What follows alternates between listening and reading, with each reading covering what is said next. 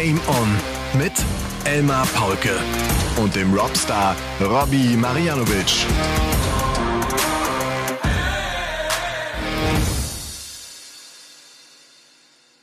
Ladies and Gentlemen, meine lieben DartslauscherInnen, wir melden uns am Tag der deutschen Einheit mit Folge Nummer 165 von Game On. Streckt euch noch mal kurz, legt die Darts zur Seite, ihr alten Trainingsbiester, kommt runter vom Rad, macht die Augen zu, solange ihr euch nicht im Straßenverkehr befindet. Ihr seid in eurem Wellnessbereich. Atmet noch mal tief ein und aus. Denn ich möchte euch sagen, der Robstar ist da. Zu später Stunde. Ich grüße dich, Robby. Ich grüße dich, Elmar, und natürlich alle Darts-Lauscher da draußen. Brühfrische Folge, sag ich mal. Ja. Sehr frisch. Sehr frisch. Heiße Ware. 0 Uhr 51. Nachdem die erste Session, der erste Tag des World Grand Prix schon wieder hinter uns liegt. Acht Partien sind gespielt, 32er Feld. Es hat vier Top 10 Spieler bereits erwischt mit Nathan Aspinall, mit Rob Cross, mit Danny Noppert, mit Dirk van Dijvenbode. Äh, bevor wir dazu äh, ausführlich natürlich zu sprechen kommen, äh, muss ich dringend deine Meinung hören zu Kellen Ritz. Es gab drei Players Championship Turniere, der spielt sein Match, dem bricht die Spitze im Board ab und er muss die Partie mit zwei Darts zu Ende spielen. Tja. Als Profi. Tja. Als Profi, Robby da raste ich, da raste ich komplett aus. Das also, kann ich nicht nachvollziehen. Das kann ich nicht nachvollziehen. Komplett befremdliche Situation, finde ich. Also, dass der keine Ersatzdarts dabei hat oder mal kurz eben jemand fragt, kann ich einen Dart haben? Ich meine, er war 1 zu 5 hinten, aber man muss ja auch sagen, der wirft in drei Aufnahmen 120, 120, 80, also dann 106er Average mit zwei Darts. Das kriegen viele nicht mit sechs Darts hin. Ähm, das war schon, schon, schon eine echt kuriose Situation. Aber ich denke mal, er wird daraus gelernt haben und in Zukunft ist äh, ein Set Ersatzdarts im Mäppchen. Das zeigt aber trotzdem immer wieder noch, dass dieser Sport teilweise noch echt unprofessionell ist. Ich meine, weißt du, das wird es ja in keiner ja. anderen Sportart geben, die der Profisport irgendwie Normalität hat. Also, dass du kein Ersatzset als Profi dabei hast. Peter Wright hat 25 Set Darts in seiner Tasche. Wir hatten das Thema ja, glaube ich, schon und ich hatte ja gesagt, die Zukunft wird wahrscheinlich äh, so aussehen, dass viele Spieler mit Coaches, mit Physios, vielleicht sogar mit dem eigenen Mentaltrainer unterwegs sind und äh, Ausrüstung ja sowieso. Also, dass dann so, so eine Art Platzwart, oder wie nennt man die? Platzwart oder so? Die, die bei den, die, ja, die bei den Fußballprofis immer ähm, Zeugwart. Zeugwart, Zeugwart genau. ja. Ein Zeugwart. Vielleicht auch der dabei ist und die Spitzen nochmal anschleift oder sonst irgendwie. Aber das darf ihm eigentlich nicht passieren. Er kann froh sein, dass es wirklich so ein Match war, wo eigentlich schon verloren war. Ja. Gegen äh, Dylan Slevin war es, glaube ich, gell? Ja, Lucky, ganz genau. Lucky Number Slevin. Ja, ich meine, äh, wundert mich auch, dass man man darf das ja offenbar mit zwei Darts ein Match spielen. Eigentlich ja. müsste ja eigentlich müsste ja ein Reglement geben, du musst mit drei Darts antreten sonst hast du ja auch keine Chance. Aber das, ja. Das regelt Aber der, sich der auch Caller, selbst. Ja, der ja. Caller hat sofort gewusst, was Sache ist. Der hat ja sofort den Score ausgerufen. Der hat wahrscheinlich irgendwie mitbekommen, dass äh, Kellen jetzt nur noch mit zwei Darts spielt. Also ja, ja, ja der war ja, auch ganz verdutzt. Ne? Der saß hinten und zeigte auch noch, ich habe nur noch zwei Darts in der Hand. Also irgendwie verrückte Situation. Was äh, schön war bei diesem Dreierblock an, an der Players Championship Turniere, Gary Anderson rockt's richtig, ne? spielt einen richtig guten Turniertag und holt sich seinen zweiten Sieg in diesem Jahr 2023 auf der Pro Tour hatte bei Event Nummer 80 schon mal durchgesetzt und er spielt es vor allem mit hohen Averages. Und das ist mir insgesamt aufgefallen und ich habe noch irgendwie so schon gedacht, man sieht, es geht jetzt in die wichtige Phase rein, man sieht, es steht ein wichtiges Turnier an, die sind alle in, in, in Topform. Ich meine, bei äh, Turnier 23, das gewinnt ja Dave Chisnell gegen Humphreys, Wiederauflage des Finals von der European Tour.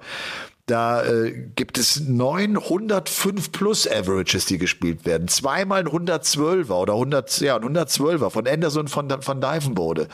Also das, das ist schon, die lassen es schon krachen, ne?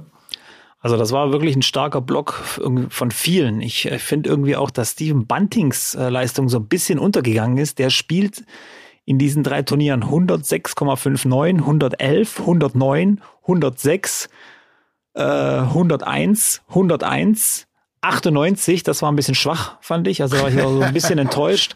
94, ja, 101, 98, 97, 104, 101,98. Mit seinen neuen 18 Gramm Darts. das fand ich, ging so ein bisschen unter, ja. Ja, genau. Und sein 89 Gramm Darts. Und er hat heute im Interview gesagt, nach dem Sieg gegen Espinel, ich habe das irgendwie noch gelesen eben, dass er glaubt, dass jetzt mit diesen Darts äh, wird es jetzt Klick machen und er wird dann was Großes holen. Also das, ja. das scheint ihm echt einen Auftrieb zu geben. Ich finde auch, also dieser, wie gesagt, Bunting, Anderson, äh, Humphreys, Chizzy, das fünfte Finale der zwei inzwischen, die sie gegeneinander spielen, alle in diesem Jahr übrigens. Das ja. ist auch total coole Story. Ähm, dieser Dreierblock hat so viele Geschichten geschrieben. Christian Kist erreicht ein Halbfinale ja. und ein Finale, steht plötzlich auf einem festen WM-Platz, auf einem festen Platz für die Players Championship äh, Finals. Und der spielt also, auch so Monster Averages. Monster. Der auch mit dem 109er und sowas unterwegs. Und das ja. mit Gicht, mit Gicht in der Hand. Also das muss man auch nochmal dazu sagen. Der hat ja immer diese Schübe, wir hatten ja schon ein paar Mal drüber geredet. Also es war anscheinend ein paar, drei gute Tage für Christian Kist. Pascal Ruprecht aus deutscher Sicht ich meine, er hat noch nie die Top 32 erreicht bis zum letzten Block und diesmal gleich dreimal hintereinander. Ja. Und das muss man auch mal anerkennen. Ricardo wieder in einem Viertelfinale gestanden, ja. festigt auch ja. seinen Platz immer weiter mehr in der Pro Tour Order of Merit und auch in der großen Order of Merit. Das wird die Tourcard, denke ich mal, gewesen sein, hoffe ich zumindest. Ähm, ja, wie gesagt, viele, viele gute Geschichten in dieser Dreierblock. Absolut. Ich meine, ähm, Ruprecht schlägt unter anderem Gaga. Ja. Der hat auch am Tag danach nochmal ein deutsches Duell, das scheint ihm offenbar zu liegen. Da ist er ja. vielleicht ist ja keine Außenseiterrolle, aber schon. Da hat Gaga mehr Druck, ne, wenn er gegen, gegen diese zweite, dritte Garde spielt im, im deutschen die, Darts. Die sitzen ja zusammen am Tisch meistens. Ja. Und da wird er vielleicht zugehört haben, ist ja ganz ruhiger, Pascal. Also der redet nicht viel, nicht gerne. Und hört sich wahrscheinlich alles an und denkt sich, wenn ich einen von euch kriege, dann dann mache ich euch platt. Dann räume ich auf. Nein, so wird er nicht denken, aber ähm, deswegen. Übrigens, coole Info auch, so ein Insider. Ähm, wir haben ja ge darüber gesprochen, dass nächstes Jahr alles unter der Woche stattfindet, Players Championships zumindest. Passt übrigens bei Pascal gut rein, ähm, weil wohl bei der Polizei die Wochenenddiensten nicht so beliebt sind. Ah. Und ja, dann kann man nämlich unter der Woche ein bisschen mehr ähm, einfach äh, ja, die Termine schieben und so weiter. Finde ich zum Beispiel, also für ihn natürlich eine tolle Geschichte, dass er jetzt quasi wahrscheinlich, so wie es aussieht, mehr Zeit hat, um Players Championships zu spielen. Okay, das ist cool. Ansonsten äh, ist Players Championship 23 ein Turnier, bei dem Price und Wright nicht am Start sind, nicht mitspielen. MVG geht in der dritten Runde raus gegen Doby und das, obwohl er ein 101er Average spielt und einen neuen Data im reinschmettert. Er verliert das Ding trotzdem. Der Bully Boy geht in der zweiten Runde raus, Espinel erste Runde, Nopper zweite Runde, Clayton Viertelfinale. Also diese, diese Top-Stars sozusagen, die Top 10 Spieler, die tun sich echt schwer. Da, daran siehst du einfach auch, wie schwierig es ist, an diesen Players Championship Turnieren. Ich glaube, gerade auch im Vorfeld eines großen Turnieres, du bist mit den Gedanken vielleicht schon einen Schritt weiter und dann hast du keine Chance. Du musst, du musst hellwach sein ne, und musst einen guten ja. Tag haben, um da weit zu kommen. Ja, also äh, ich muss noch mal sagen, Gary Anderson hat ja auch noch mal heute ein Interview gegeben und so wieder so ein paar Sachen ähm, vom Stapel gelassen, wieder mal die alte Geschichte, er spielt nur noch, um die anderen zu ärgern und so weiter. Training, mal ist er motiviert, mal nicht. Ist eigentlich jemand aufgefallen, dass Gary Anderson auf der linken Hand ein Tattoo hat, ähm, wo der Name Ryan drauf tätowiert ist. Ist mir heute erst aufgefallen. Ist das Ryan denk, Searle oder was? Also ich denke mal nicht, dass es Ryan Searle ist. Sein alter also Trainingskumpel. das Tattoo sieht ein bisschen älter aus. Vielleicht ist es ein verstorbener Freund oder, oder, oder okay. irgendwas. Äh, sie hat ja oft Bedeutung, aber fand ich nur so, ähm, so ein bisschen lustig, weil er eben darüber geredet hat, dass er jetzt immer noch viel mit Ryan Searle trainiert und ähm, dass er da auch immer sich hoch motivieren muss und wenn er nach Hause kommt, ist dann so schon so spät und dunkel und so weiter. Also nur, nur am Meckern und nur am Beschweren, Gary Anderson. Das, weißt du, was mich wundert? Dass ihn selber diese Geschichten nicht langweilen. Ja. Ne? Oder, oder es ist einfach angenehm, er kennt die Geschichten, er hat sie schon so oft erzählt, er erzählt sie einfach dann nochmal. Da muss er nicht, da muss er nicht groß drüber nachdenken, so, ne? Er, er, er weiß sie zu erzählen. Ja, Gary ist einfach cool, die Interviews sind legendär, auch wenn du echt ich muss ja immer zweimal hinhören, weil du ja. verstehst ja nicht viel. Ja. Hast, weißt du noch dieses legendäre Interview, äh, das er gegeben hat, als es um Max Hopp ging? Dieser Druck, den Max Hopp verspürt und, und als er gesagt hat, äh, spielt mal in, in seinen Schuhen. Das, der Druck von dem ganzen Land lastet auf ihm geht da raus, spielt mal mit dem Druck, den Max Hopp hat. Und ich fand das eine coole Aussage, weil, weil das dir als Darts-Fan eigentlich gar nicht so bewusst ist, dass da, keine ja. Ahnung, hunderttausende Menschen eigentlich drauf schauen und äh, du hast den Druck. Ja. Und vielleicht sogar auf dich noch wetten und einen Hals bekommen, wenn das alles, alles nicht eintritt. Dabei. Wie viel hättest du eigentlich noch auf, äh, auf, auf, auf Andrew Gilding gewettet nach anderthalb Sätzen? Lass uns da gleich so nebenbei. Äh, ja, ja, ja, später, später, äh, später. Ja, lass uns genau gleich drüber sprechen. Das war das allerletzte Match gegen Rob Cross, ja. dass der da durchkommt. Aber das, äh, das liegt, glaube ich, wirklich an dieser Pause. Also es ist ja ein ganz kurzes Format und, und wenn der erste Satz schnell geht, dann ist, hast du nach drei, vier Lecks schon wieder eine Pause. Also du kommst auf die Bühne, du brauchst vielleicht zwei Lecks, um reinzukommen, musst nach vier schon wieder runter, hast vielleicht den Rhythmus gerade gefunden, musst schon wieder runter. Und ja. das ist ja. Ich wollte jetzt auch also, nicht, ich wollte jetzt auch nicht ja. hin und her hopsen. Sorry, nee. ich wollte noch zu, zu den Players Championships noch eins vielleicht sagen. Ich finde auch bei Mensur eine Tendenz nach oben deutlich sichtbar deutlich hat auch wieder so einen hohen Average auch gespielt. Ne? Einfach ja. so mal vom Niveau her. Gar nicht jetzt, dass er jetzt irgendwie im Finale spielt oder sowas, aber einfach mal eine gute Qualität spielt. Ne? Ja. Absolut. Und ich glaube, was ich auch gehört habe von jemandem, der sich mit ihm unterhalten hat, er hat richtig Bock jetzt. Da gab es einige Dinge, die schiefgelaufen sind in den letzten Monaten, vielleicht sogar Jahren. Er hat richtig Bock drauf. Er will noch auf jeden Fall nochmal angreifen. Hat sich auch äußerlich stark verändert mit seinem Vollbart und alles. Äh, rückt jetzt wieder näher an die WM-Startplätze. Ist er auch wieder knapp dran. Und ähm, das ist cool. Ich glaube, Players Championship äh, Finals müsste auch relativ äh, gut noch funktionieren.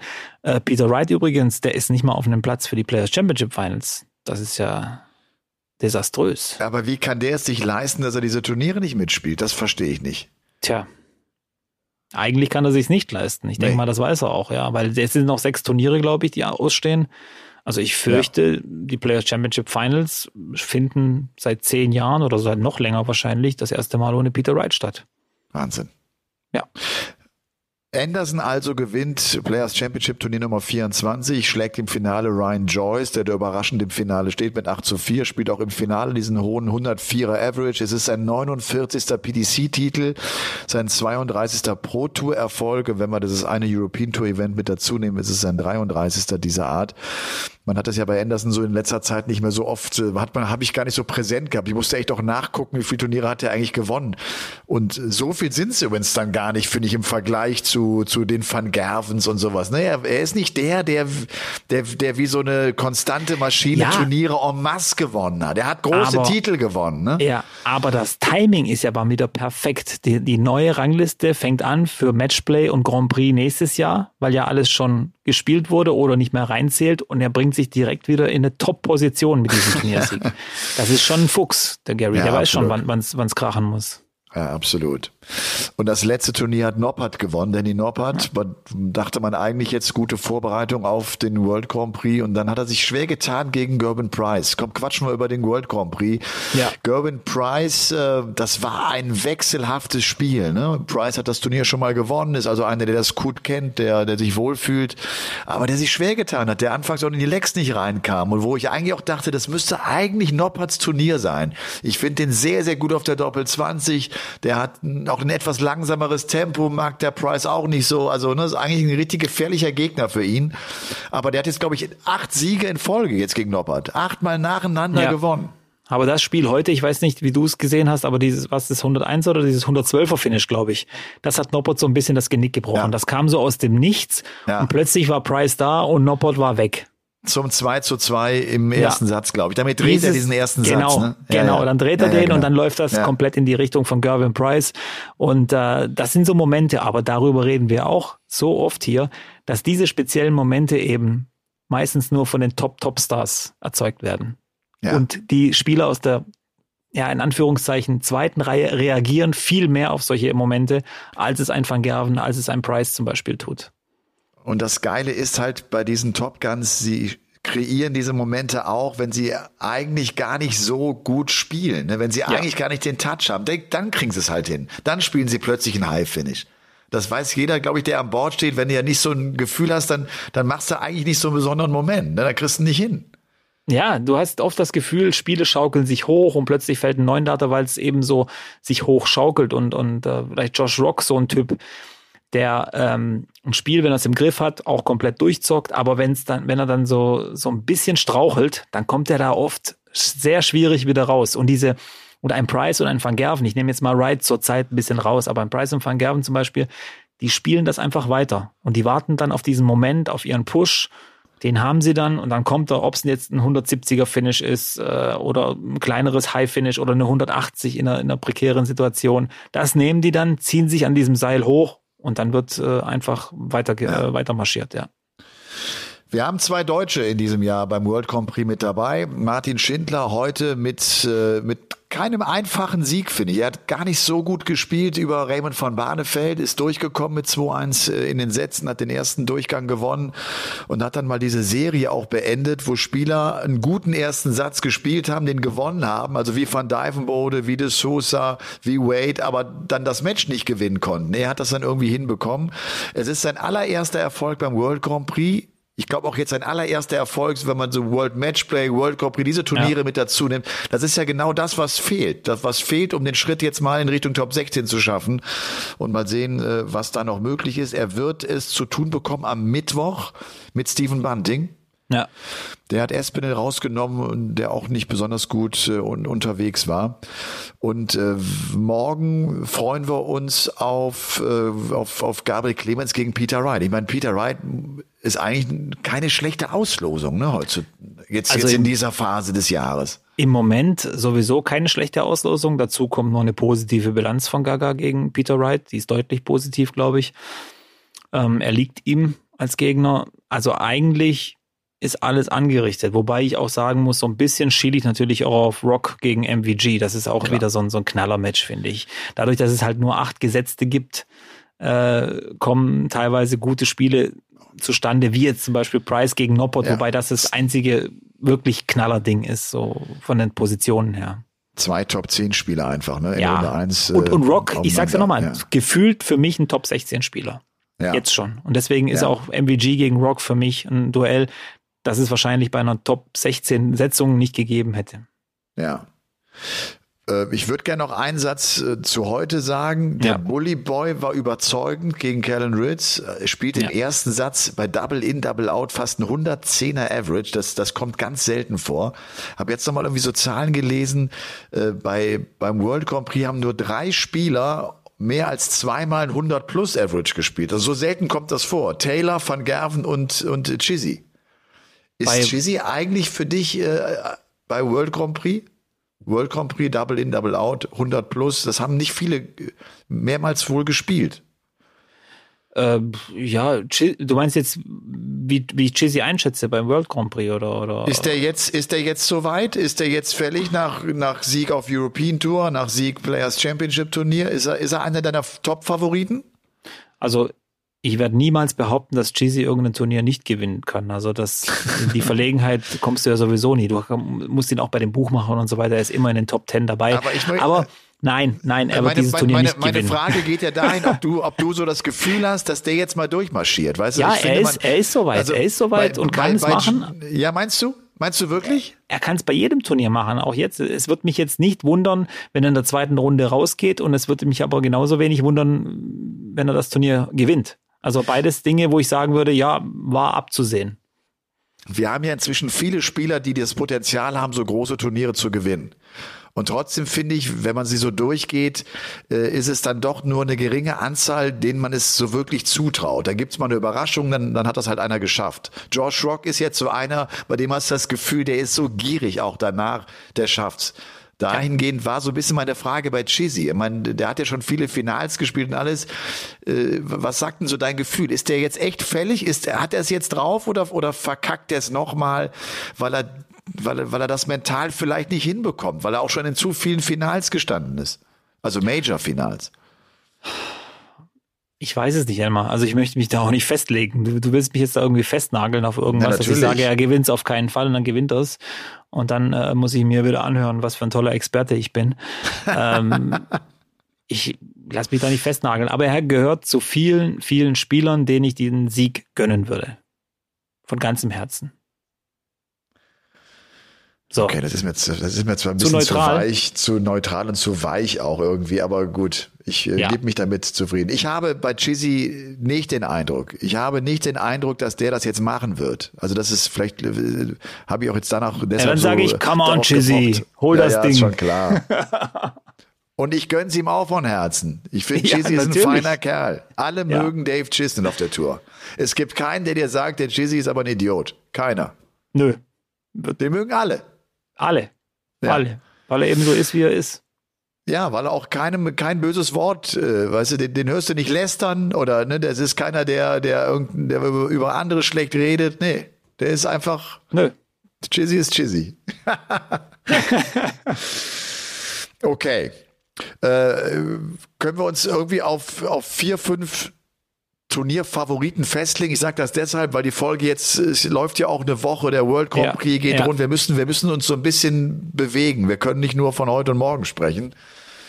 Wer sind deine vier Top-Favoriten? Du bist ein fast preisgekrönter Experte. Meine vier Top-Favoriten. Ich habe schon fünf. Ich habe schon fast fünf. Also ich sage okay. Chizzy, Humphreys, MVG und Price. Das sind so die vier. Und im okay. Erweiterten muss man, also den musst du mit reinnehmen. Michael Smith auch für mich ja. einer, den musst du in diese Riege mit aufnehmen. Ja. Also ich, ich sag diese fünf so. Einer von denen macht's. Einen von denen ja. macht's, ja, sag ich. Ja. Okay. Den sagst du?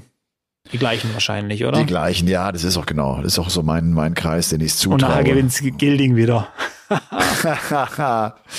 Und das nach dieser heutigen Partie. Der ist da echt irgendwie rausgekommen. Das, ja. Aber das ist auch Set-Modus, ne? Das ist genau ja. der Set-Modus. Der Cross gewinnt die ersten vier Legs, aber es steht auch nur 1-0 und 1-0 in den Legs. Und dann kommst du irgendwie noch da raus aus der, aus der Scheiße. ich habe ich hab noch gewartet drauf, dass wir anfangen aufzunehmen und denk so, ja, der Cross, der macht das jetzt schnell. Und Gilding in aller Ruhe, Leg für Leg, Satz für Satz. Und dann holt er das Ding und Cross, glaube ich, noch mit drei Matchstarts auf Doppel 18. Ja, richtig. Hat sie ihn ausnahmsweise mal verlassen. Ausnahmsweise. Du hast es ihm immer gesagt. Du hast immer gesagt, lass die Finger weg von ich der Doppel 18. bis heute, lass die Doppel 18 weg. okay, World Grand Prix. Ansonsten, ähm, ich habe das auch im Kommentar gesagt, es ist echt eines meiner Lieblingsturniere. Ich finde das super. Ich mag diesen Modus Double In, Double Out. Ich finde das sensationell. Es hat viele Spannungsmomente und ich bin ja auch einer, der sagt, es müssten im Jahr noch ein, zwei Turniere mehr im Set-Modus gespielt werden. Der Set-Modus ist einfach zu gut, weil ja. du eine viel größere Chance hast, Comebacks zu feiern. Das, was wir bei der WM ja auch immer wieder erleben. Grand Prix ist eben, hat so viele Aspekte, also Double In, Double Out, ganz klar. Set-Modus, nur acht gesetzte Spieler, das kommt noch dazu und es geht ja. über eine Woche. Und das ist halt auch für, für Spieler wie Anderson top, weil die sind, das sind diese Fighter für ein Spiel am Abend da äh, machen die sich richtig lang und da können die auch alles abreißen, die Bude. Ja. Ähm, deswegen auch vielleicht für Chizzy auch nochmal ein kleiner Vorteil, dass, dass du nicht diese letzte Session hast mit Viertelfinale, Halbfinale, Finale, sondern dass du wirklich nur am Sonntag, glaube ich, nur Finale spielst, oder? Ja, absolut, ja. ja. Und das, das wird sich auch äh, auswirken, definitiv. Ähm, und wie gesagt, äh, das macht eben den Reiz am World Grand Prix aus. Ja, Vielleicht dann nochmal zu den Startzeiten. Also jetzt heute am Dienstagabend auch geht's um 19 Uhr los, weil es nochmal eine lange Session ist mit acht Partien. Die untere Hälfte wird gespielt. Mittwoch, Donnerstag, Freitag ab 20 Uhr, Samstag 21 Uhr, Sonntag 21 Uhr. Das ist so die Ansetzung der PDC für den World Grand Prix. Jetzt erzähl, äh, Deutscher Fernsehpreis, du warst in Köln mit dabei. Ich habe dich im Fernsehen gesehen. Ich habe auch mal kurz reingeseppt. War cool? Ja, war eine ganz neue Erfahrung, eine komplett andere Welt. Wirklich eine komplett andere Welt für mich. Das ist die Unterhaltungswelt. Das ist die Unterhaltungswelt. Wobei ich ja. echt sagen muss, ich habe das so alles so ein bisschen beobachtet, weil, weil das ja für mich neu ist. Ich glaube, dass diese Menschen auch unter einem unglaublichen Druck stehen. Also das ist schon, allein dieser rote Teppich, für mich war es ja völlig egal. Ich bin ja so, ein Nobody. Dann stehen diese Reporter da und winken ja die Leute ähm, zum Interview. Und jetzt bist du irgendwie ein Fernsehstar, sonst irgendwie, ähm, und du wirst nicht zum Interview gewunken, dann, dann bricht schon bei dir so eine kleine Welt zusammen. Warum will, will da jetzt keiner mit mir reden? Aber ansonsten wirklich äh, fernab meiner Realität. Also äh, zwei Dinge musste ich aber feststellen. Olli Pocher habe ich gesehen. Ja. Mit dem würde ich mich fast anlegen. Von der Größe her. Der ist kleiner, als ich dachte. Und mit wem ich mich nicht anlegen würde, wäre Olivia Jones, weil die ist riesig. Das ist ja unfassbar. Die, die stand neben mir. Ich habe ich hab gedacht, wow. Aber ansonsten, ja, wie gesagt, ähm, ist halt äh, eine tolle Veranstaltung. Für den Preis hat es leider nicht gereicht. Fand ja. ich schade. Ähm, ich, hätte, ich war auch ziemlich überrascht, dass es tatsächlich das ZDF äh, für die WM-Übertragung gekriegt hat. War ja auch weil, überrascht. Ja, weil, keine Ahnung, äh, es war jetzt, ich kenne jetzt niemanden, der gesagt hat, die FIFA-WM in Katar war so toll und die Berichterstattung war auch super dazu. Also es geht ja um Sport und nicht um irgendwelche andere Dinge, aber ansonsten, es war mir ein bisschen zu politisch der Abend. Okay. Allgemein. Okay. Zu politisch, zu viele politische Themen auch. Weißt, wenn du ein Ding hast, wo du durchziehst und das geht so, aber dann da wollte jeder natürlich sein Statement abgeben und seine Sache, für die er da einsteht und so weiter. Finde ich super, aber ähm, bei, bei manchen Sachen habe ich dann auch gedacht, so, pff, ja, keine Ahnung, wie wenn mir einer erzählt, ich, äh, ich soll unbedingt vegan leben und dieser Mensch geht dann danach schön Schnitzel sich reinziehen. So kam mir das teilweise vor, aber nur das nebenbei so. Ja. Okay. Ja. aber es war ein toller Abend und ähm, mit tollen Menschen verbracht. Es war eine gute Party danach, muss man auch dazu sagen. Also es war wirklich eine gute Party. Und äh, was ich cool fand, diese ganzen Stars, sind da da geblieben und haben da mitgefeiert. Also richtig äh, heftig. Also auch ein Bully Herbig, den ich total cool finde, der hat ja irgendwie einen Ehrenpreis gekriegt. Äh, Zusammenfassung da gesehen, was der schon alles äh, abgedreht hat. Äh, total, also ich glaube, der Schuh des Manitou ist ja sowieso jedem im Gedächtnis. Das ist ein Weltklasse-Film. Äh, da lache ich mich bis heute drüber tot. Wahrscheinlich kannst du den heute so nicht mehr drehen kulturelle Aneignung, Aneignung, wie auch immer, keine Ahnung, aber äh, ist schon ein guter Typ und ich glaube auch sehr, sehr ähm, auf dem Boden geblieben, so wie ich das so mitgekriegt habe. War, war cool. Glaube ich auch. Habt ihr, habt ihr lange gefeiert? Ja, also die einen ja, die anderen weniger, wie auch immer. Was mich halt Hast du lang gefeiert? Nee, ich habe nicht lang gefeiert. Ich bin am nächsten Tag wieder heimgefahren. Ähm, aber äh, Jörg Pilawa äh, kündigt Darts an, wieder mit Bier und dicke Bäuche und so weiter. Also, also manche Sachen wirst du einfach nicht los die hängen wie so ein Klotz am Bein. Ja. Ja, aber so ist es halt, ja. Ist vielleicht auch am einfachsten, das so schnell. Er wollte es vielleicht auch sympathisch rüberbringen. Ich denke mal, er wollte es ja. eher so ein bisschen als Sympathie mit verpacken, aber gut. Ja. Na gut, äh, äh, von daher würde ich sagen, äh, Ladies and Gentlemen, wir kommen zu unserer Lieblingsrubrik. Es ist The Hardest Worker. Elton der Sicherheitsschuh präsentiert The Hardest Worker. Und wir haben uns bei The Hardest Worker dazu entschieden, gerade weil es im Umfeld des World Grand Prix jetzt hier zur Sache geht, wir wollen uns um die Doppel kümmern, auf die Doppel konzentrieren. Beim World Grand Prix, klar, brauchst du Doppel, wenn du in das Leck reinkommen willst und wenn du es zu checken hast. Doppel heißt ja auch immer, Robby, jetzt mal du so aus Spielersicht, ist immer eine Drucksituation. Für mich so eine interessante Frage, als ich mir so ein bisschen Gedanken dazu gemacht habe. Ähm, was ist schlimmer, eine Doppelkrise oder eine Trippelkrise? Also was zieht dich mental mehr runter? Die Doppelkrise, definitiv. Weil die sich eben auch nochmal auswirkt, nicht nur auf das Leck, das du verlierst, sondern die wirkt sich dann auf die folgenden Lecks ja auch noch aus, weil du hast das im Kopf, vor allem wenn du so ein paar Doppel daneben wirfst und dann fängt das nächste Leck gleich wieder an. Du kennst ja die Situation, da, da wartet ja keiner auf dich. Es geht Schlag auf Schlag wieder weiter, der Gegner drückt dir gleich nochmal eine 140 rein, gerade also diesem Profiniveau. Und du bist im Kopf noch so bei diesen, bei deinen vier vergebenen Checkdarts. Und deswegen glaube ich, diese Doppelkrise, die ist, ähm, du kannst mit einer guten Doppelquote viel, viel ausgleichen, was dir im Triple fehlt, weil die Chancen kommen ja immer mal wieder. Gerade, wir haben ja gesehen bei Gervin Price heute oder gestern besser gesagt, 112er Finish aus dem Nichts, dieses Doppel, die ersten drei Lecks, glaube ich, auch eine 100% Checkquote gehabt. Ja. In einem Satz, den er nicht wirklich unter Kontrolle hatte. Aber diese Checkquote hat ihn natürlich wieder da rausgerissen. Und deswegen glaube ich, diese Triple, da hast du auch immer als Spieler das Gefühl, wenn du mal ein paar Triple nicht oder ein paar Aufnahmen kein Triple triffst, das kommt schon. Ich hab's ja drauf. Das ist nicht so, das, das, das wird schon kommen. Ähm, merkst du auch, wenn du neue Darts ausprobierst. Die Triple kommen relativ schnell, aber die Doppel, das ist eben das, was dich dann so ein bisschen beschäftigt, da, weil die, die gewohnte Situation mit neuen Darts ist nicht da und ich glaube, das ist wichtig. habe ich gleich noch eine ganz interessante Sache äh, von äh, Christopher Kempf dazu. Das ist ja mhm. der PDC-Statistikmann, der mal sich äh, herausgezogen hat oder versucht hat zu ermitteln, welche Faktoren entscheiden vor allem den Ausgang eines Spiels. Vielleicht vorher noch die Frage an dich, so auch aus, als, als, aus Spielersicht. Wie viel Druck erzeugt es, wenn ich spüre, der Gegner checkt alles, was er vor die Flinte kriegt? Unfassbar viel unfassbar viel. Es erzeugt nicht nur Druck, sondern auch dieser Ärger, den du dann in der, nee, jetzt trifft er schon wieder direkt mit dem ersten Dart. Weißt du, ich meine, das bleibt dir, du denkst, die ganze Welt hat sich gegen dich verschworen, weil du einfach auch davon ausgehst, auch, auch auf höherem Niveau, der muss doch mal daneben werfen, aber der Gegner checkt und checkt und checkt und du hast das Gefühl, du musst noch mal ein Triple mehr drauflegen, dass du einfach auch noch mal vor ihm auf dem Doppel bist. Deswegen ja auch die beste ähm, Chance, ein Spiel zu gewinnen, ist einfach deinen Gegner gar nicht auf Doppel kommen zu lassen. Also von dem her Schon ist klar. leicht gesagt, ja. aber es erzeugt viel, viel Druck äh, und wie gesagt, dieser Ärger, dieser innere Ärger auf dich selber, dass du es selber nicht vorher geschafft hast und der Ärger darüber, dass der Gegner einfach alles checkt, weil du weißt ja, keiner ist eine Maschine, keiner kann ständig 100% oder 80% auf Doppel spielen. Du erwartest ja die Fehler und äh, das ist ja dein Thema, Fehlerkultur. Und äh, du, du hast so eine so eine gewisse Erwartung auch, ja, dass du durch die Fehler des Gegners zum Zug kommst. Ja. Hast du drauf, wer die beste Doppelquote auf der Tour hat in den letzten zwölf Monaten?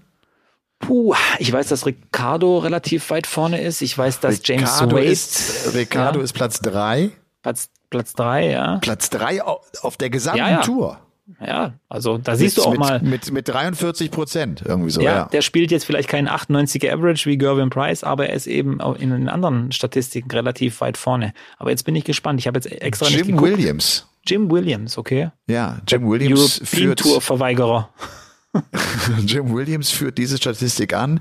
Der beste Spieler äh, auf der Doppelquote in den Top 10 ist? In den Top 10 in, äh, auf der Doppel? Ja. Uh, James Wade ist wahrscheinlich nicht mehr, aber ah, Espinel auch nicht, der hat auch viele Aussetzer. Von Divenbode? Nee, Johnny Clayton. Johnny Clayton, ah, okay, den habe ich jetzt nicht mehr so auf dem Radar, ja. weil der auch so die letzten Wochen ein bisschen stockt. Und Johnny Clayton, es ist jetzt nochmal ein Fakt, den ich auch in der Vorbereitung auf den World Grand Prix äh, gesehen habe. Äh, der Champion von 2021 ist ja auch der einzige Champion gewesen, der bei Double In und Double Out eine Doppelquote von über 50 Prozent gespielt hat, über ein gesamtes Turnier.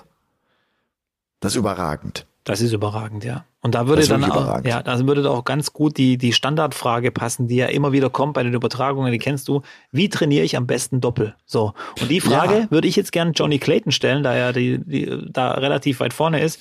Wie trainiert Johnny Clayton, Johnny Clayton eigentlich Doppel? Bevor ich dir diese Frage stellen werde, äh, Robby. äh, vielleicht dadurch habe ich gedacht, äh, mal gucken wir mal auf die Deutschen. Wir haben schon gesagt, Ricardo Pietrezco ist der, ist der beste Deutsche, was die Doppelquote betrifft. Der hat eine von 43,17 Prozent. Übrigens, Jim Williams ist bei 43,89 Prozent oder ja. sowas. Also der ist dann ein bisschen höher. Äh, Flo Hempel hat eine von 39,29 Prozent. Shindy von 38,5 und Gaga von 36,5 Prozent. Ja. Machen diese Prozentzahlen, macht das wirklich den Unterschied oder ist das Wumpe? Ich meine, du hast es heute gesehen oder gestern gesehen, äh, wir hatten eine Menge Last Leg Decider.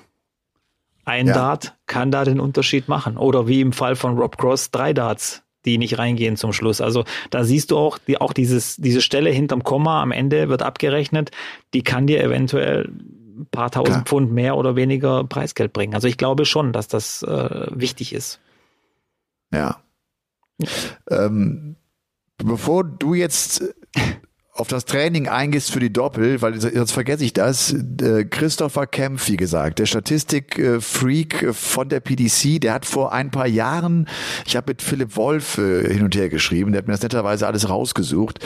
Der hat vor ein paar Jahren mal versucht herauszufinden, welche Faktoren Spielgewinne äh, entscheiden. Und der sagt, dass, das, dass die Triple-Treffer wichtiger sind als die Doppeltreffer. Okay.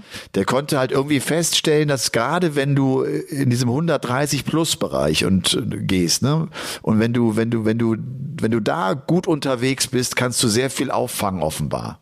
Also wenn du das häufig spielst, gewinnst du damit mehr Matches, als wenn du eine hohe Doppelquote hast. Ja, okay, klingt jetzt tatsächlich. Weißt du, weißt du, weißt du, was ich gedacht habe, woran das liegen könnte? Ich glaube, wenn du, wenn du wenig Triple triffst, wenn du eine echte Triple-Krise hast, weil du ja viel, viel häufiger auf Triple wirfst als auf Doppel, zieht dich das, glaube ich, insgesamt mehr runter. Okay. Du hast viel, viel, viel mehr Frustmomente, als wenn ich die Doppel nicht treffe mit ein, zwei Aufnahmen oder was. Ne? Wobei man jetzt auch nochmal unterscheiden muss. Ich glaube, bei Turnier, bei einem Turnier wie im World Grand Prix ist, sind die Triple, ist was anderes. Ist was, nochmal was ja. anderes, ja. Ich ja. hatte jetzt auch vor zwei Tagen Online-Match 104er First Nine Average, also Triple sind gelaufen wie geschnitten Brot aber eine 12% Checkquote. Also ich hatte irgendwie 48 Darts auf Doppel und habe nur fünf oder so getroffen. Ähm, ja, das hat, ich habe nur knapp 6-5 gewonnen, aber da war es tatsächlich auch dadurch, dass ich mir durch die Triple immer, immer, also keine Ahnung, dreimal so viele Chancen erarbeitet habe wie mein Gegner, hatte ich auch dementsprechend die Zeit auch oft in vielen Lecks und konnte ja. auch mal zwei Aufnahmen daneben werfen.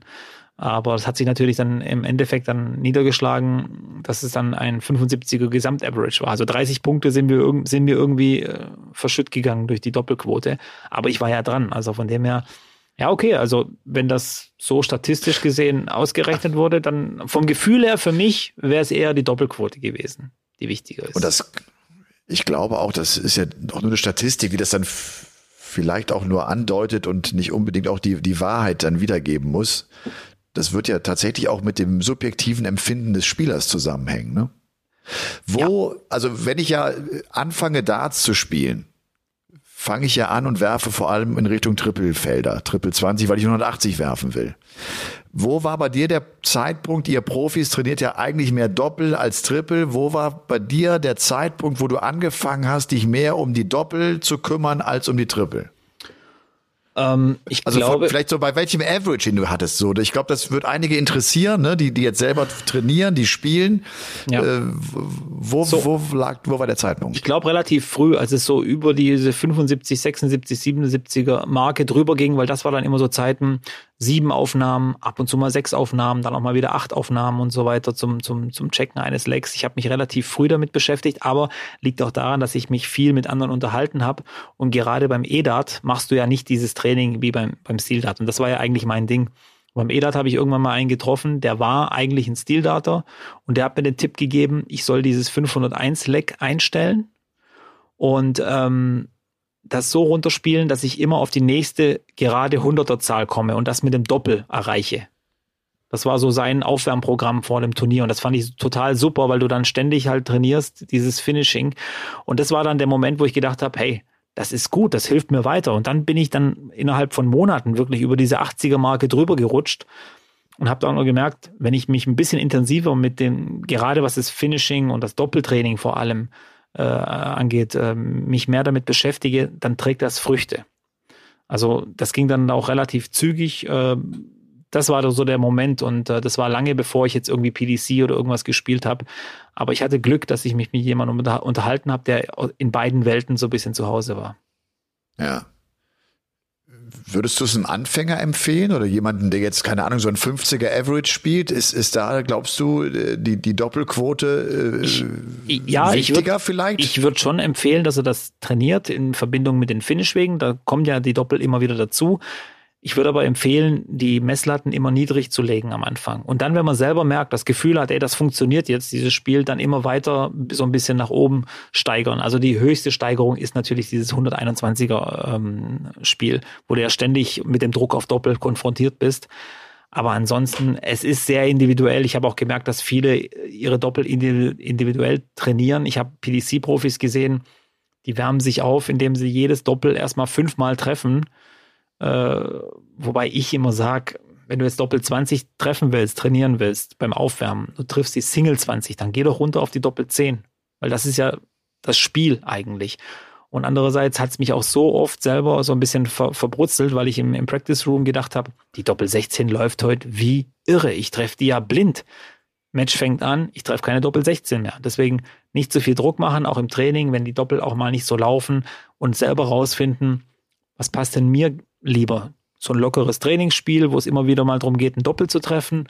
Oder diese Finishwege, die dann immer mit dem Doppel enden, wo du permanent äh, drauf. Aber auch hier gilt, das beste Training ist der Wettkampf. Ja, und trotzdem äh, glaube ich schon, dass die Finish-Wege Sinn machen, was du auch gerade sagst, wenn ich die Doppel 20 trainiere und ich werfe in die große 20 auch sofort runter zur Doppel 10 gehe, weil das einfach die Bewegungen sind, die ich im Match habe. Ja. Also, dass man, dass man so trainiert, wie man es im Match auch erlebt. Es ist totaler Quatsch, wenn ich sage, ich werfe jetzt mal 15 Pfeile auf die Doppel 16 nacheinander. Nee. Also, das, das bringt ja nichts. Nee. Habe ich auch schon, aber habe ich früher am Anfang auch gemacht weil ich dachte, dann will, will man ein Gefühl für die Höhe bekommen oder sowas, ne? Was, oder so. Ja, was gut ist bei dieser Methode ist, äh, wichtig ist ja auch immer dieser Marker, dieser sogenannte Marker. Du kannst, du musst auch rausfinden, wie verhält sich der Nachfolgedart. Also wenn ich den ersten links neben die Doppel 16 spiele, ich muss ja irgendwie durch dieses Doppeltraining auch rausfinden, was passiert denn, anhand meiner Flugbahn und so wie mein Dart steckt, wenn ich den nächsten einfach nochmal drauf werfe. Prallt der tatsächlich vom Barrel ab und rutscht rech rechts rein in die Doppel 16. Das siehst du ja bei den Profis permanent, wie die wirklich diesen Marker nutzen und das genau wissen und auch genau wissen, wo sie sich am Oki bewegen müssen, wenn der Dart da und da und da steckt. Also auch das so ein bisschen rausfinden. Und aber wichtig ist wirklich nicht auf Zwang diese Doppel unbedingt treffen wollen und sagen, jetzt gehe ich erst raus aus dem Training, wenn ich 50 Mal die Doppel 20 getroffen habe. Also das ist, glaube ich, ähm, ja, keine Ahnung, wie, wie trainiert ein Fußballspieler äh, Elfmeter? Das macht er ja auch nicht mehr oder weniger und sagt, ich muss jetzt hier hundertmal den Elfmeter gegen Oli Kahn versenken oder, oder sonst irgendwie. Es ist individuell so ein bisschen. Und ich glaube, dass jeder Spieler, auch ich glaube, Johnny Clayton, der wird keinen Plan haben, großartig, wie er doppelt trainiert oder so, so speziell dran geht. Also das kann ich mir nicht vorstellen bei ihm. Trainierst du alle Doppelfelder Nein. oder trainierst du vor allem Nur die das, Doppelfelder, die, die bei dir im Fokus stehen? Nur das, was wichtig ist. Doppel 20 ist das Doppelfeld überhaupt auf dem Board. Das musst du drauf haben. Da kommst du nicht drum rum. Doppel 10, Doppel 16, Doppel 8, Doppel 4 vielleicht noch. Doppel 12 als Notausgang, so wie es Gervin Price ja. oft tut oder, oder, oder, ja. oder Gary Anderson. Aber warum soll ich jetzt eine halbe Stunde Training investieren in die Doppel 1 Doppel oder die Doppel, Doppel 19 oder Doppel ja. 3? Ja, ja, Das, das spielst du so selten an oder die Doppel 17 oder solche Sachen. Ja. Das ist ja, das bringt ja nichts. Das hast du ja selten im, im, im Spiel. Klar, ja. eine Doppel 14 hast du mal, wenn du 148er High Finish, aber du, du stellst dir ja nicht bewusst 26 Punkte, außer du heißt Simon ja. Whitlock. Ja, sorry, den habe ich jetzt vergessen. Ja. Wobei natürlich eine Doppel 17 auch dann bei Weltmeisterschaften oft gecheckt werden, also häufiger als man denkt. Ne? Ja, und die kann auch dann teuer werden, also für, für, den, für denjenigen, der das nicht so glaubt oder auf dem Schirm hat. ja, sehr das, gut. Äh, ja, nee, aber hast wie gesagt. Du, hast, hast du vielleicht noch abschließend eine klassische Doppelübung, die du. Äh, ich, ich kann nicht, ich, ich habe keine klassische Doppelübung. Ich spiele viel 121, das ist so mein Ding. Ich spiele auch inzwischen viel 501. Mein Ding ist zum Aufwärmen äh, oft, wo, was ich mit integriere, Bobs 27, das habe ich schon ein paar Mal erwähnt, dieses Spiel. Geht ruhig ja. mal googeln, guckt euch das an. Aber wie immer, Vorsicht, diese Spiele sind schwierig, hohen Frustfaktor und so weiter. Deswegen würde ich sagen, nehmt euch ein Ziel vor, ich checke keine Ahnung, fünfmal die 40. Und zwar nicht über die Doppel 20 fünfmal treffen, sondern wirklich hingehen und sagen, wenn ich die 1 treffe, dann gehe ich halt eben runter auf die 7 und gehe auf die Doppel 16. So hast du so ein bisschen Abwechslung einfach und merkst auch, wie das, ja. was im, im, Spiel passieren kann. Und was vielleicht auch noch ganz wichtig ist, was eure Technik angeht, denkt immer dran, wenn ihr jetzt zum Beispiel Spieler seid, die den Dart gerne drauflegen, wie es zum Beispiel ein Phil Taylor gemacht hat. Also jetzt nicht, weil Phil Taylor jetzt ja. da, ich, schlechtes Beispiel, Phil Taylor konnte ja alles. Aber wenn ihr eure Darts lieber drauflegt auf den ersten, wenn der unter der Triple 20 ist, dann werdet ihr automatisch nicht so gut sein auf Doppel 20, wie einer, der drunter spielt. Das ist ganz natürlich, weil du eben dieses Runterspielen nicht so im Griff hast. Bei der Doppel 20 tendierst du ja eher so dazu, mal drüber zu werfen und dann dich nach unten zu arbeiten. Christoph Ratajski, gutes Beispiel, Doppel 20 und er werden wahrscheinlich nie Freunde. Nee. Ja.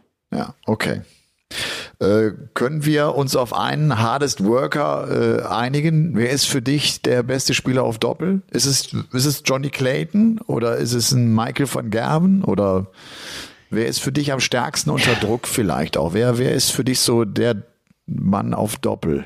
Der Mann auf Doppel ist für mich tatsächlich einer, der verloren hat jetzt in der ersten Runde. Danny Noppert finde ich immer faszinierend, ja, weil der dir immer ja. den Hahn zudreht mit diesem Doppel. Immer. Immer. Und immer die Doppel 20. Auch, ne? ja, ja, und bei dem kann ich mir auch vorstellen, dass der einen genauen Plan hat, wie er seine Doppel- und Finishwege trainiert. Da bin ich mir ziemlich sicher. Also Danny Noppert ist für mich einer, weil ich es auch selber schon erlebt habe, du denkst irgendwie, du hast alles im Griff, bam, weg ist das Ding. Und keine Ahnung warum. weil er einfach gut auf Doppel ist. Ich weiß nicht, wo er in der Rangliste okay. steht, aber ich denke mal auch über 40 Prozent. Ähm, Bestimmt, ja. Ja. Ja. ja. Okay. Komm, dann sagen wir einfach mal, Hardest Worker am heutigen Tage bei Folge Nummer 165 von Game On ist Danny Noppert, weil ja. er ein Biest auf der Doppel 20 ist. Genau. Das war The Hardest Worker mit äh, unserem äh, Lieblingspartner Elton Sicherheitsschuhe. Die möchte ich unbedingt erwähnen, denn äh, die gehören fest mit dazu. Elton der Sicherheitsschuh präsentiert The Hardest Worker. Du, mir fällt ein, äh, Bo Greaves spielt oh, keine ja. PDC-WM. Stimmt, ja. Da also ist doch irgendwas, da ist doch irgendwas äh, hinter den verschlossenen Türen besprochen worden, dass sie sich so entschieden hat, oder? Nö, ich kann das schon gut nachvollziehen, warum sie das macht, wenn ich ehrlich bin. Also das Thema ging mir jetzt auch, also habe ich jetzt auch schon ein paar Mal gesehen. Sie kommt aus einer Dart-Familie. Dort ist dieses Ding, wird noch hochgehalten. Wahrscheinlich County spielen und BDO, dieses familiäre, kennst du ja in diesen alten ja. verrauchten Turn, oder ja, früher verrauchten Turnhallen und so weiter. Sie ist aktuell Weltmeisterin, will den Titel natürlich verteidigen. Ähm, und äh, denke mal, dass sie sich vielleicht auch denkt, ich glaube, 25.000 Pfund gibt's für, für die Damen-Weltmeisterin. Da müsste sie zwei Runden im Eli Pelli überstehen für dieses Preisgeld. Vielleicht ist das Geld gar nicht so der Faktor, aber ich glaube eher den Titel zu verteidigen, sich da eine Legacy aufzubauen. Und sind wir doch mal ehrlich, Bo Greaves in drei Jahren wieder die Women's Series mitspielt oder immer noch mitspielt, dann wird sie da auch äh, bei der Qualität, die sie gerade hat, äh, vorne ja, mit dabei okay. sein. Also ich kann es schon gut nachvollziehen. Ich denke mal, das war auch sicher eine Entscheidung, die in der Familie so ein bisschen getroffen wurde. Ihr Bruder hat ja da viel Einfluss auf sie und ihre Schwester, die sie ja so ein bisschen managt. Ich kann das nachvollziehen, aber ich kann mir auch denken, dass die bei der PDC der ein oder andere not so amused ist über diese Entscheidung. Das glaube ich auch.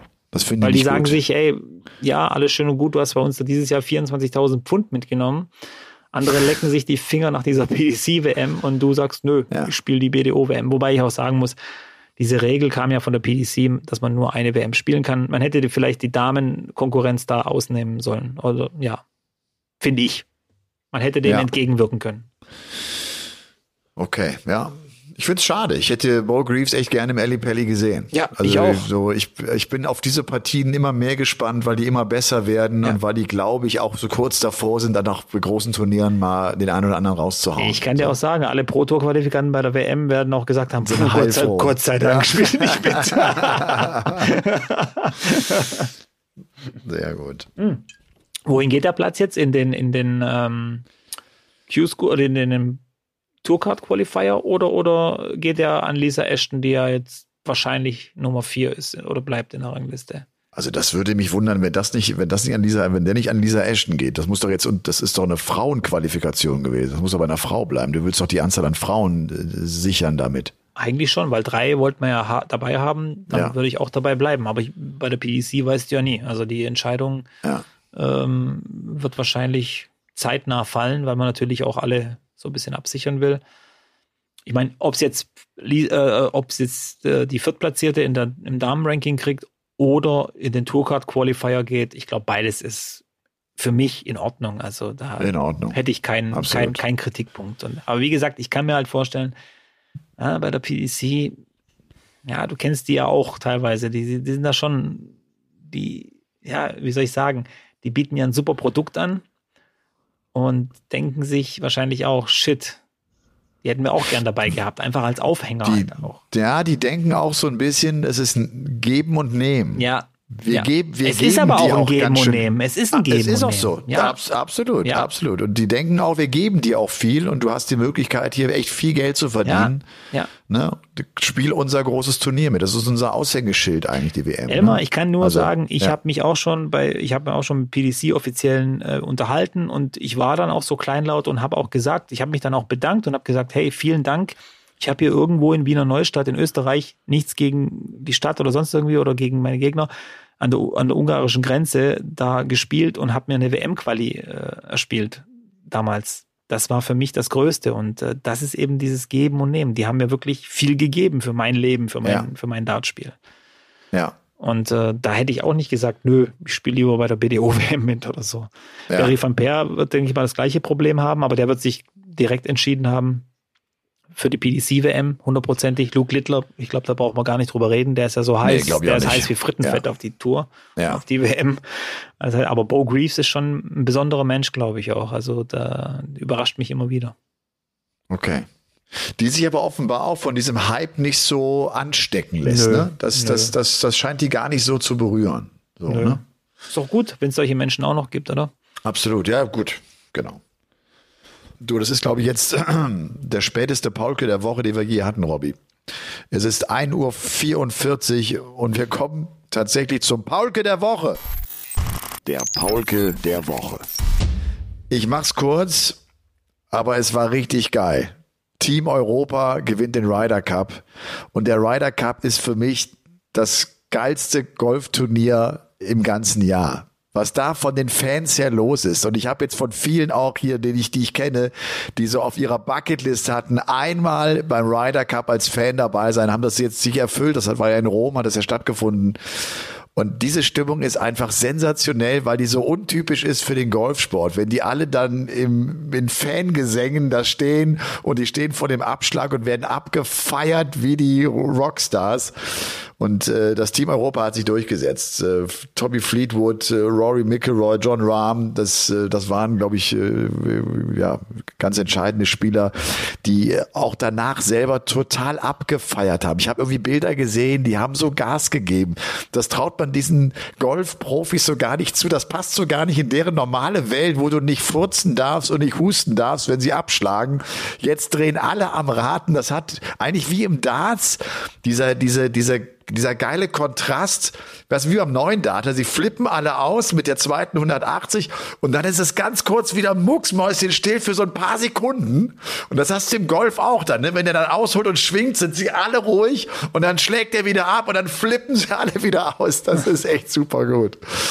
Also das war geil. Ich habe äh, jetzt jetzt ich habe nicht alles gesehen, aber ich habe viel geguckt, hier auch mit mit meinen Kindern zusammen geguckt und wir haben echt Spaß gehabt, weil das auch spannend zu verfolgen ist, weil ja weil ja zehn Partien gleichzeitig laufen und du musst echt immer gucken, wer an welchem Loch und wer ist vorne und das ist echt das ist einfach geil. Das ist echt eine, eine, eine geile Übertragung und von daher geht der Ryder Cup oder das Team Europa bekommt den Paulke der Woche.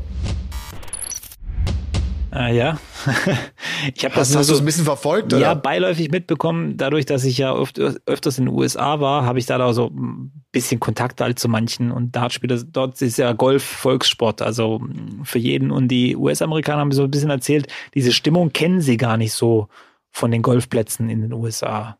Also, dass sie schon begeistert waren, dass, dass es so abging. Also, es hat, glaube ich, auch den Amis so Spaß gemacht, das zu sehen und ja. mitzuerleben. Ja, absolut. Ja, ja, genau. Also, ja. Sensationell. Ja. Na gut, so was steht jetzt bei dir die Woche an? Du kommentierst für Sport 1 äh, ab wann? Donnerstag bin ich dann äh, in Ab Donnerstag bist München, du für genau. Sport 1. Okay. Muss ich noch überlegen, was ich diese langen Tage, also diese langen Nachmittage vorher mache. Ich werde mir irgendwo mal gucken, wo ich Dart spielen kann. Ein bisschen. Und äh, ansonsten steht nicht viel an. Ganz normal. Morgen, also heute ist Feiertag natürlich. Ja. Äh, Tag der deutschen Einheit, toller Tag, ein, ein historischer Tag. Ich kann jedem äh, nur empfehlen, der ein bisschen jünger ist und das nicht mitbekommen hat, schaut euch die Dokus dazu an. Die, die, die Bilder, das war ein, das war eine unfassbare Zeit. Also das, das hätte ja. niemand gedacht und äh, wurde auch nicht von der ganzen Welt so toll angesehen wie für uns. Also viele Länder, vor allem in Europa, die Franzosen, die Engländer und so weiter, hatten damals Angst. Oh Gott, jetzt die Deutschen werden wieder so viele und äh, so ein großes Gebiet haben die dann. Das war noch frisch relativ. Also das war 44 Jahre vorher, ging erst der, der, der Zweite Weltkrieg zu Ende. Und viele Zeitzeugen haben schon gedacht, oh je, jetzt feiern die sich wieder richtig ab, die Deutschen. Jetzt kommt wieder dieser übertriebene Nationalstolz. Aber ich muss sagen, eine tolle, friedliche Revolution ohne einen Schuss der da gefallen ist und äh, die Dinge haben sich überschlagen. Allein die Rede von, von Hans-Dietrich Genscher da in der Prager Botschaft auf dem Balkon damals, das müsst ihr euch reinziehen. Diese Menschen, diese, diese Emotionen, dieses Glück, einfach äh, ja. unbeschreiblich habe ich auch wirklich im Nachhinein bereut und so auch jetzt äh, so mit, mit Abstand nicht begriffen, dass ich da nicht nach Berlin bin, ja. dass ich da nicht dabei war, dass ich da nicht hingefahren bin, um das mitzuerleben. Ja. Also ich habe auch offenbar dann in dieser Sekunde oder in diesen Momenten so die, die Größe des Momentes gar nicht erfasst so ja. richtig, ne? Leider. Leider, ja. ja. Da wäre ich gern dabei gewesen. Ja, das war, ich ja. war noch zu jung, ich war erst neun, aber äh, wie gesagt, im Nachhinein sehr viel drüber äh, gelesen und, und, und vor allem viele Dokus angeschaut und diese ganzen Zeitzeugen, wenn du diese verrückten Geschichten aus diesem totalitären Staat hörst, wo alles überwacht wurde, wo nur mit der Angst der Menschen gespielt wurde und äh, Denunzianten überall und in, innerhalb der Familie wurden Menschen äh, verraten und so weiter. Diese Fluchtversuche, die, die, die Menschen, die gestorben sind an der Grenze, an der innen, innerdeutschen Grenze und so weiter. dass äh, auch die Geschichte danach, äh, die, bis heute ist es ja nicht wirklich diese Einigkeit, die man sich wünscht, aber das wird auch irgendwann mal passieren und äh, das Ganze tolle Sache und ähm, ja, schon für mich so der höchste deutsche Feiertag, würde ich sagen. Für mich. Mhm. Ja. Kann ich gut nachvollziehen, ja. Ja, ist schön, ja. Und dann, Ja. um es mal wieder so ein bisschen in die lustige Schiene zu kriegen, Olli Schulz hat sich die Darts-WM reingezogen. Ich höre ja auch äh, fest und flauschig den, den Podcast hier mit äh, Jan Böhmermann und Olli Schulz. Und Olli Schulz äh, ist wohl auch ein kleiner Darts-Fan. Also er findet zumindest äh, die Stimmung dort ganz gut, glaube ich. Ah, okay. Ja, Das habe ich gar nicht mitbekommen. ja, muss reinhören. In letzte Folge ab Minute 43. Ah, okay. Ja. er hat sich Ich habe die geoutet. Folge, Er hat sich ich geoutet. habe die letzte Folge noch nicht, äh, noch nicht gehört. ja, er okay. hat sich einfach geoutet. Einfach so. Sehr gut, sehr gut, sehr gut. Dann äh, würde ich mal sagen, wir hören uns ja sowieso jetzt die, die Ge- Tage Ja. jeden Abend hier beim, äh, beim World Grand Prix. Genau. Und wir hoffen auf ein cooles Turnier, auf, auf spannende Partien. Aufgrund des, des guten und besonderen Modus, den wir da haben, mit Double In, Double Out, das Ganze im Set-Modus. Bin auch wirklich gespannt, wer durchgeht. Äh, was ist eigentlich mit Gary Anderson? Hast du das Gefühl, Gary könnte das Ding sich vielleicht äh, Ich mache reinziehen? diese Den haben wir ja- Spielchen. nicht nein, nein, nein, ich mache diese Ich Spielchen halt, nicht mehr mit. Ja, kannst du Ist glauben, er, aber ist, ist, er, ist er konstant genug, um so einen Major jetzt auch zu gewinnen über eine ganze Woche? Elmar, ich mache diese Spielchen Ja. nicht mehr. Ich lasse mich nicht mehr festlegen. Ich habe gesagt, Weil du, weil du Nein. kritisiert wirst als Experte, Nö. weil du ein Nö. Ergebnis nicht vorhersagst? weil ich mich freuen will einfach. Ich will das äh, voll hautnah miterleben. Ich will alles, äh, ich will nicht irgendwie denken Okay. müssen, ich habe auf den getippt, der soll jetzt gewinnen, sondern ich will geile Spiele sehen. Ich will, ich will das genießen mit, mit, mit vollem, ja, wie soll ich sagen, in vollem Bewusstsein. Und mir ist völlig egal, äh, ich höre deiner Stimme zu, ich lausche dein, bei den Zone-Übertragungen. Gibt es einen Experten diese Woche? Wer, wer, wer wird dich begleiten? So, Ab jetzt. Freitag haben wir einen Experten. Okay, okay.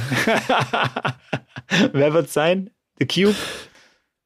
Ich weiß es nicht. Du weißt es nicht. Ah, Okay. Ich, ich weiß es nicht. Ich muss äh, nochmal in den Plan schauen. Sind wir wieder ja soweit? bisschen Zeit bis Freitag. Jetzt ist Wahnsinn, dass du diese Fuck-Frage auch jedes Mal stellst. Das gibt's doch gar nicht. Ja. Ja. Du kannst ja mal Bis tippen, Freitag wer der Experte sein wird am Freitag. Ja gut, es kommen ja so, tippen- so viele kommen ja nicht, so viele kommen ja nicht in Frage. Ja, wenn ich tippen muss, wer das äh, World Grand Prix gewinnt. Aber jetzt würde ich sagen, mal Feierabend, oder?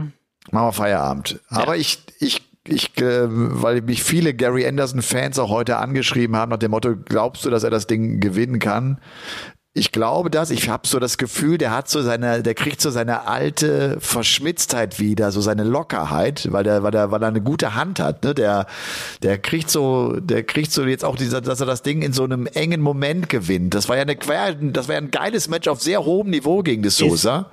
Ja, ist Ne, Price und, äh, Anderson ein mögliches Finale? Moment, das kann ich dir schnell sagen. Weil das würde ich mir so, Das- also ich habe jetzt den Plan nicht im Kopf.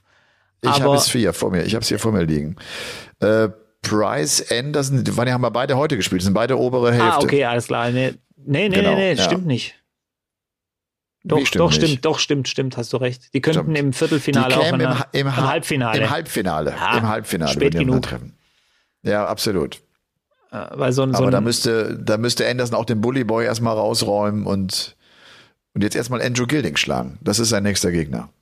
Ja, Äh, Andrew Gilding, der auch ein bisschen langsamer spielt, der so ein bisschen anders ist.